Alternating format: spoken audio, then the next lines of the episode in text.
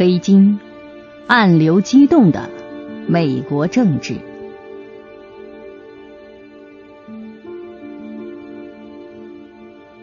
问一个问题啊，现在全世界最火热的人是谁？哎，除了美国总统川普，估计也没谁了啊！天天都想霸占媒体头条。但今天呢，我们不谈川普的事儿，想听他的故事。出门左转，请收听《破碎的美国》。说起来啊，美国人选总统一人一票，但这样就真的能选出公民心中的理想总统吗？最后选出来的这个总统，真的就能代表绝大多数美国人的利益吗？还是那句老话，只能说，民主制是最不坏的政治制度啊。就算是被许多人称之为灯塔国的美国，也有灯下黑的地方。说到这儿啊，您估计明白了。今天呢，我们要扒一扒美国政治的黑历史。所以今天呢，为大家带来的这本全球热门新书叫做《Dark Money》，黑金政治，激进右翼崛起背后的亿万富翁隐秘史。二零一六年一月在美国上市，到了年底呢。这个《纽约时报》啊，还将其评选为年度十大好书之一。国内还没有出版，但据说呢，也很快要上市了。话不多说，这本书到底讲了哪些精彩的内容？听我慢慢道来啊。呃，首先，咱们先要搞清楚一个问题：什么叫做黑金政治呢？从字面上来看，黑啊就是黑暗的意思，金自然是指金钱，加起来您就明白了，就是啊。来路不正的钱，但是所谓的黑金和美国政治又是怎么扯得上关系的嘞？事情呢，得先从八年前讲起。八年前的这个时候啊，作为美国历史上的第一任黑人总统，奥巴马登上了荣誉之巅，火的那是个一塌糊涂啊！奥巴马发表就职演讲那一天呢，许多围观的群众从全国各地跑到了美国首都华盛顿，以至于华盛顿的人口总数在那天整整是翻了一倍。上到权贵，下到普通民众，人们普遍看好民主党的政治前景，甚至有一位政客是智驾豪言，宣称民主党将会一口气赢得未来四十年的美国大选。就在华盛顿一片欢欣鼓舞的时候，美国加州的一个度假村却在悄悄地进行着一项反对奥巴马的计划。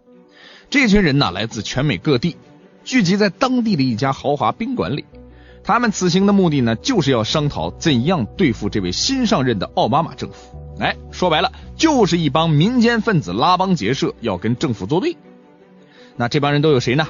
哎，这个来头是通通不小啊！不是政府高官，就是政府智囊团、知名媒体人，乃至一批美国最有权势的亿万富翁。但是他们都有个共同的特征，什么呢？就全是狂热的保守派人士，极端的右翼分子。他们中的老大呢，是一位大名鼎鼎的企业家，叫查尔斯·科赫，著名的科氏工业集团的董事长兼 CEO。呃，要说起这个科氏工业呢，也许不少人会觉得挺陌生的啊。这是一个庞大的跨国石油集团，年销售额呢超过了五百亿美元。它拥有北美最大的液化石油气加工集团，它还是美国第六大电力供应商，供电业务遍及全美五十个州。总之啊，哎，这个科氏呢，就是世界上最有钱的非上市公司，也是美国最大的家族企业之一。董事长查尔斯·科赫呢，和他亲弟弟大卫·科赫兄弟二人的资产总和加起来约三百五十亿美元，仅逊于比尔·盖茨和沃尔伦·巴菲特，分别在世界富豪榜上排名第六和第七。科氏集团 CEO 这个为啥要对付奥巴马政府呢？他不是个商人吗？而且这个人看起来也是个慈眉善目的老头子，这样一个人居然是一个野心勃勃的政治推手啊！你别不信，这个在公众视野里的大富豪查尔斯·科赫虽然不是什么政客，但是为了保护美国保守派和极端右派的利益，他不惜投入重金，阻止奥巴马政府推行新政，从医疗改革到经济刺激计划，处处是针锋相对。你好奇吧？啊，那他是用什么手段干预美国政治的？答案很简单，慈善捐款，也就是所谓的黑金。慈善捐款是如何掩人耳目的操纵着美国政治的呢？又是什么样的动机驱使查尔斯·科赫要这么做？先做好准备，科氏可不是唯一的美国右翼势力哦。通过慈善基金操纵美国政坛乃至社会，也不是美国今天才有的哟。但是，所有问题咱们都得先从科氏集团的发家史说起。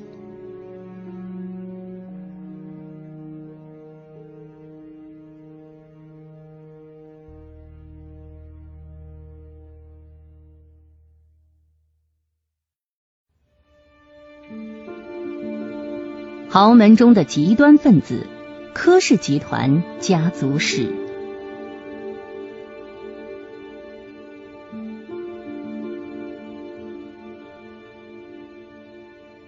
说到这个科氏集团呢，就不得不提科氏家族的老祖宗费雷德·科赫。就像许多商业巨头一样，费雷德·科赫呢也是白手起家的，有着让世人羡慕的光辉和荣耀。不过有一点就很少有人知道了：费雷德在一九三零年代发迹的时候，曾经和斯大林以及希特勒合作过。费雷德的石油公司创办之初，美国正处于大萧条时期。费雷德通过在苏联以及纳粹德国建立大型炼油厂，从此走上了康庄大道，一跃成为了石油行业的巨头。就在事业蒸蒸日上的时候，费雷德遇见了一个叫做玛丽的女孩，两人相识一个月之后就闪婚了，几年之内生了四个儿子。要说这个费雷德啊，平时也是个工作狂，不过一回到家又变成了一个典型的虎爸，对几个儿子的教育和培养，整个就是一个魔鬼式的啊！只要有谁犯了一丁点错，立马就是一顿胖揍。也许呢，正是这样的经历啊，让科氏兄弟几个呢从小呢就有强烈的竞争意识，特别是排行老二的查尔斯·科赫最为争强好胜。科氏兄弟老大弗里德里克成天是醉心文学艺术，不愿与弟弟们争权夺利，因此老二查尔斯啊很快就成为了兄弟当中地位最高的人嘛。那接下来呢，查尔斯和排行老三的弟弟大卫·科赫的就结成了联盟。最终成为了家族产业的接班人。除了继承老爹的产业之外，嘞，这兄弟俩在政治上也都跟老爹一样，坚持保守派立场。后来呢，他们都加入了美国著名的极端右派团体约翰伯奇协会。有其父必有其子，查尔斯还和老爹一样痛恨美国的税收制度。在他们父子看来，政府向公民征收个人所得税，完全就是一种腐败的社会主义。但这仅仅只是一个简单的政治立场问题吗？是因为反对社会主义、迷信资本主义的分歧吗？说到底，分明就是为了一个利字吧。拥有巨额资产的科氏家族哪里有什么政治立场问题？他们只不过是想逃税罢了。对于科氏家族来说，他们赚的是不少，但问题来了，万一哪一天老子有个三长两短，把财产过继给儿子，那可是要交一大笔遗产税的呀。美国法律规定。钱越多，缴的这个遗产税就越高。那么这个怎么办呢？为了逃避遗产税，老弗雷德想到了一个钻空子的方法，什么呀？就是成立慈善基金会。只要继承人将需要缴纳的税款连续二十年捐给这个基金会，他们就可以免掉向政府缴纳遗产税的义务。哎，老头子的方法很好啊，其他人当然也就纷纷效仿了。所以您看，这就是为什么许多富豪都喜欢搞慈善基金会了，对吧？人很善良，对不对啊？是不是秒懂啊？逃税呢，只是科氏家族投身慈善业的最初的目的。他们很快就发现呢，这笔钱数额巨大，要是玩的好，不仅可以作为避税的幌子，也可以用来进行隐秘的政治活动。那句老话怎么说的？有钱能使鬼推磨嘛？那么有了钱之后，又去做什么类型的慈善呢？这个查尔斯就深谋远虑啊，他就开始全力资助一个名为“自由大学”的项目。那为什么要资助大学嘞？培养大学生呢？哎，这可是一个先发制人的计策。众所周知啊，大学呢是一个产出未来精英的地方。查尔斯的目标就是把自由大学变成一所专门培养自由意志主义者的机构，在那里灌输他的极端政治观念，培养一批与他持有相同政见的人才，再将这些人才输送到美国的政界和文化界，进而渗透进美国的主流政治环境当中。随着科氏集团的不断壮大，科氏工业这个名字就成为美国自由意志主义最强大的后盾。查尔斯·科赫这个戴着金丝眼镜。满头白发，看上去和蔼可亲的老头，实际上是一个老奸巨猾的保守派，而他也成为了美国极右势力的大靠山。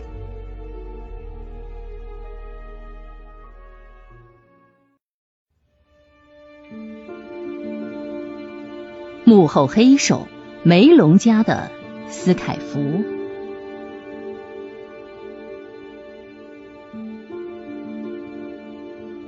黑金政治呢，并不是柯氏家族一家在玩啊，实际上呢，只要谁有钱，这一套谁都玩得来。因此，搞黑金政治的，除了柯氏家族之外呢，还有许多别的巨富，比如说美国的匹兹堡的梅隆集团就是另外一个例子。梅隆集团呢是美国八大富有家族之一啊，钱多的那是根本数都数不清。他之前的掌门人呢叫做理查德·梅隆斯凯佛。说起这个梅隆家族啊，他家的历史呢可比柯氏家族要早得多了。一八一八年呢，梅隆集团的老祖宗托马斯·梅隆呢从英国移民到美国。这个人呢从小就野心勃勃，后来又讨了个富家女儿当老婆，从此就飞黄腾达了。所谓虎父无犬子，托马斯的儿子理查德·梅隆继承了老爸的事业，将其又是发扬光大了一番。另一个儿子安德鲁·梅隆呢，则进入了政界，利用家族财富混的是个风生水起呀。曾经连续三届当选美国财政部长，因此江湖上流传着一句笑话，叫什么呢？说有三位总统都为梅隆打过工。到了后来，梅隆集团控制了金融、能源、煤矿、造船、炼钢等行业在内的上百个大企业，是富可敌国。那么，理查德·梅隆斯凯佛又是何许人也呢？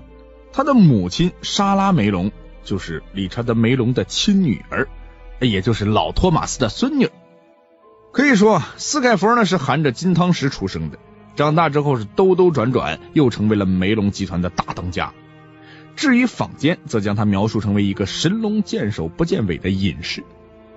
不过呢，这个斯凯佛呢，绝不是真的与世隔绝。人们之所以说他是个隐士，是因为他曾经投入亿万美金做慈善。但从来不解释他的动机，很有一种做好事不留名的风范吧。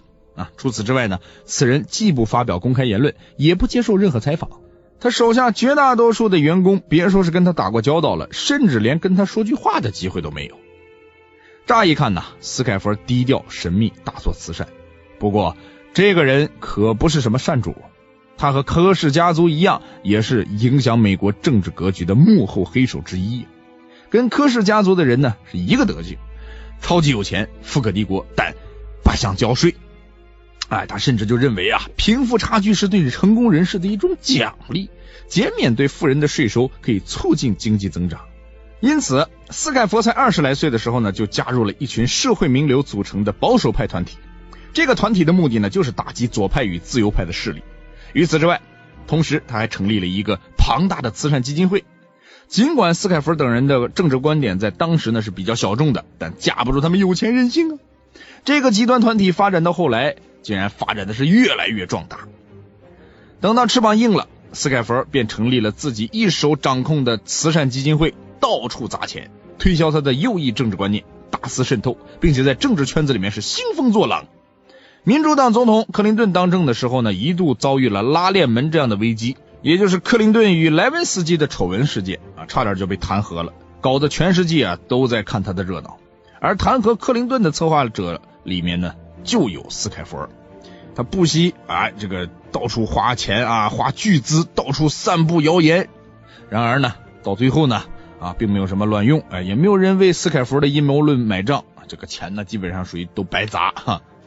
二零一四年呢，斯凯佛死于癌症，终年八十二岁。不过死了一个斯凯佛并不是终点呢，许多接班人立马就来抢着扛过他的大旗呀。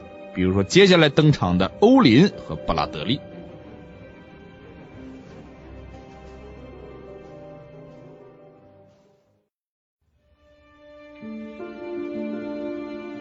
建设根据地：欧林与布拉德利的慈善活动。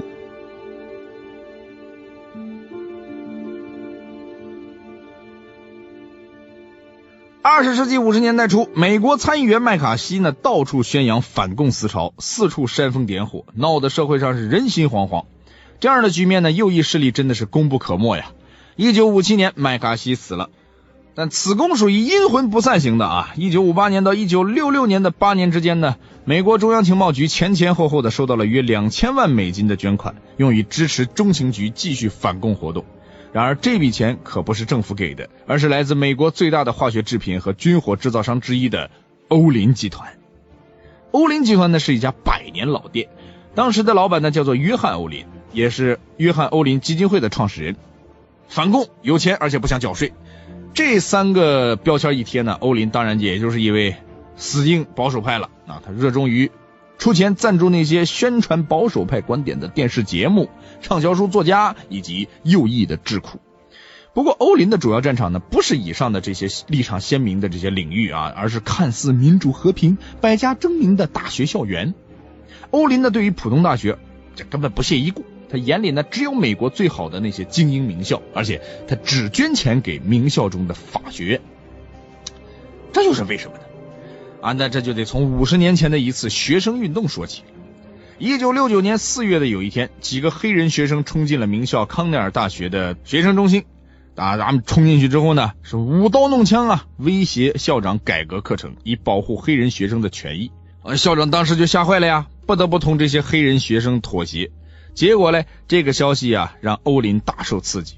他担心美国的精英名校会在类似的平权运动中走向堕落，而这种教育理念教出来的学生呢，可能会对保守派商人以及他们的公司产生敌意。于是他马上做出决定，在各大名校的法学院中砸钱，启动法律与经济项目。法律与经济项目，哎，听起来冠冕堂皇，实际上呢却是醉翁之意不在酒。所谓的法律与经济理论呢，主要是鼓吹法律与政府规章的制定不应该只考虑社会公平，还要注重经济效益。这套理论呢，完全来自于保守派，等于是给学生们洗脑，并且间接的推动了放任自由的自由市场经济。于是，欧林不仅培养了接班人和支持者，还因为推动教育事业挣到了名声，一举两得。约翰·欧林去世之后呢，欧林基金很快就关门大吉了。但是这个项目却没有因此夭折，因为接盘手大有人在呀。几乎就在呃这个欧林基金会歇业的时候啊，有一个一夜暴富的布拉德利基金会就跳了出来，接过了欧林的枪。哎，这伙人呢就简单粗暴了一些啊，直接将欧林的前员工们都挖过来了，在常春藤名校的法学院里继续贩卖保守派观念，而且一不做二不休，还将战场扩大到了中学。按照这个布拉德利基金会的说法呢，为年轻人做政治慈善是最明智的。他们从娃娃抓起，等到这一大批年轻人成为未来的社会精英的时候呢，就会像陈年老酒一样，变得越来越有价值了。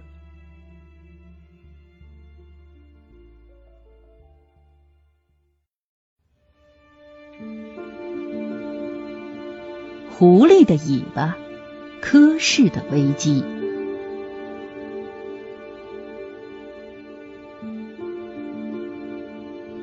说完了这几个名头响亮的右翼团伙啊，有些朋友可能会纳闷了，说这些人在那儿闹腾，美国政府难道就不管不问吗？其实不然，美国的公众、政客、官员以及知识分子啊，对于这些人的所作所为并不是一无所知的。但是，既然抓到了把柄，政府为什么又没有取缔这些相关的基金会呢？原因很简单嘛，证据不足啊！而且这些右翼分子有钱有势，黑白两道通吃，许多揭发基金会内幕的计划受到了他们的百般阻挠。我们还是从科氏集团说起吧。在二十世纪七八十年代呢，科氏集团的产业发展到了一个巅峰啊，他们插手美国政治的野心也日益膨胀，人送外号“科氏八爪鱼”。这个名字是什么来头呢？就是除了科氏疯狂扩张的产业以外，八爪鱼这个名字也和查尔斯·科赫的政治梦工厂有关。这个科氏麾下呢有一个军师，真名呢叫做 Fink，雅号海盗啊。此人呢为查尔斯·科赫就设计了一个逐步控制美国政治的投资三部曲。第一步就是投资知识分子，让知识分子拥护保守派思想；第二步就是投资保守派的智库。让观念变成政策，最后一步就是赞助公民团体，让这些团体向政府施压，迫使政府实施保守派想要的政策。啊，您听听，这简直就是一个生产右翼思想的流水线嘛！啊，那就是为查尔斯·科赫量身打造的政治梦工厂啊。那么对于查尔斯·科赫来说，只要达到了上述目标，政府迟早就会变成一个工厂，社会变革就能在多个流水线上发生。包括创造观念、制定政策、教育民众以及政治游说，到了最后总装下线，他查尔斯·科赫就可以随心所欲了。这样庞大的计划一举赢得了科氏八爪鱼的响亮名号。但我们俗话讲啊，若要人不知，除非己莫为。哎，科氏呢，终于呢，还是露出了狐狸尾巴。当时啊，这个柯氏集团呢，是肆无忌惮的扩展石油化工产业，好几次呢，因为违反环境法规而官司缠身。如果以退为进，就可以免去麻烦。但查尔斯的思维比较异于常人啊，他不仅不收敛，反而加大了政治投资，企图从根本上减少政府对企业的管制。结果呢，查尔斯的这番举措让人开始怀疑他参与慈善公益背后的真正动机。毕竟啊，他平时把自己包装成一个善人，现在的举动却如此反常，实在是令人难以理解。人们就开始调查科氏的纳税记录啊，就赫然的发现，哦，科氏的那些慈善基金会哪里是搞了多少慈善啊？他们更多的是给大大小小的保守派组织捐钱而已。更令人哭笑不得的是，这些组织中有三个是查尔斯自己的，还有几个是由他自家弟兄们直接管理的。这叫哪门子捐钱嘛？不就等于是给自己转个账而已吗？对此，查尔斯百般狡辩，然而大众并不买账。一时间，连贩夫走卒都在讥笑他，说：“哎呀，柯家那几个兄弟真的是很慷慨啊！他们把不想送给政府的钱，全部都送给了自己嘞。”理论上来说呢，柯氏的所作所为就是违法行为，但由于美国的相关法规并不完善，因此侥幸逃过一劫。但查尔斯并不气馁，他准备实施一个更为庞大的计划。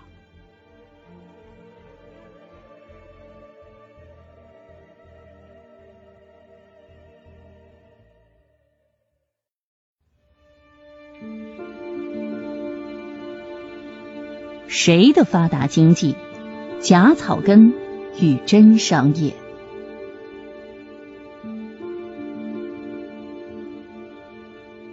一九八四年，查尔斯·科赫卷土重来，这回呢，他也不敢搞什么基金会了，而是成立了一个新的非营利组织，叫做发达经济公民组织。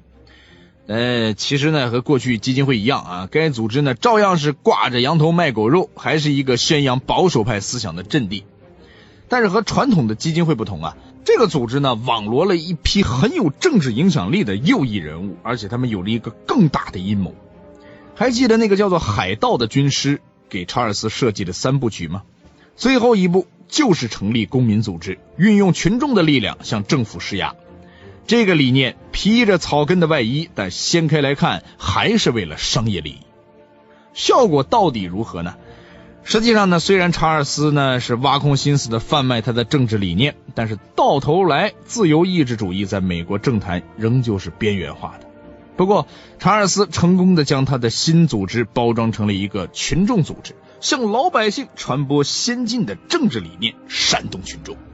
到了这一步呢，发达经济公民组织呢也算是小有成就了。哎，这就让其他几位保守派大亨心里面很是痒痒啊，纷纷就开始效仿了。一个无形的右翼集团联盟又就这样产生了。科氏米兄弟是名头大，自然呢就成为了这个头。到了两千年初，右翼联盟迎来了一位新的军师，这个人叫做菲利普，美国南方贫苦人家出身，天资聪颖，成绩优异，但是因为家里实在太穷，读大学时交不起学费，眼看着就要辍学去大城市打工了。刚好啊，查尔斯不是一个有个赞助大学生的计划吗？哎，这个菲利普就。获得了一笔助学金，顺利就念完了大学，拿到了文凭。因此呢，菲利普对查尔斯感恩戴德，发誓有朝一日一定要回来报恩。后来啊，他终于如愿以偿。不得不说呀，菲利普呢，就是由保守派一手喂大的狼。此人年轻有为，行事果决大胆，心狠手辣。菲利普啊，不像老前辈海盗那样故作神秘，他倒是很喜欢宣传自己，煽动群众的能力啊，那是更是登峰造极啊。如果你打开菲利普的个人网站，你就会发现他在简介中给自己贴上了两大标签，什么呀？草根领袖和草根专家，人民的好伙伴，知心大哥，一副很有亲和力的样子吗？飞利浦的计划和野心使他被一些极端的右翼分子盛赞为扭转乾坤的人，而他的加盟也意味着科氏八爪鱼的三部曲正式进入了新阶段。那么，究竟飞利浦有什么计划？他将要怎么发动群众？右翼联盟又能否在草根阶层中扳回一局呢？且听下回分解。我是梁晨洲，我们下次再见。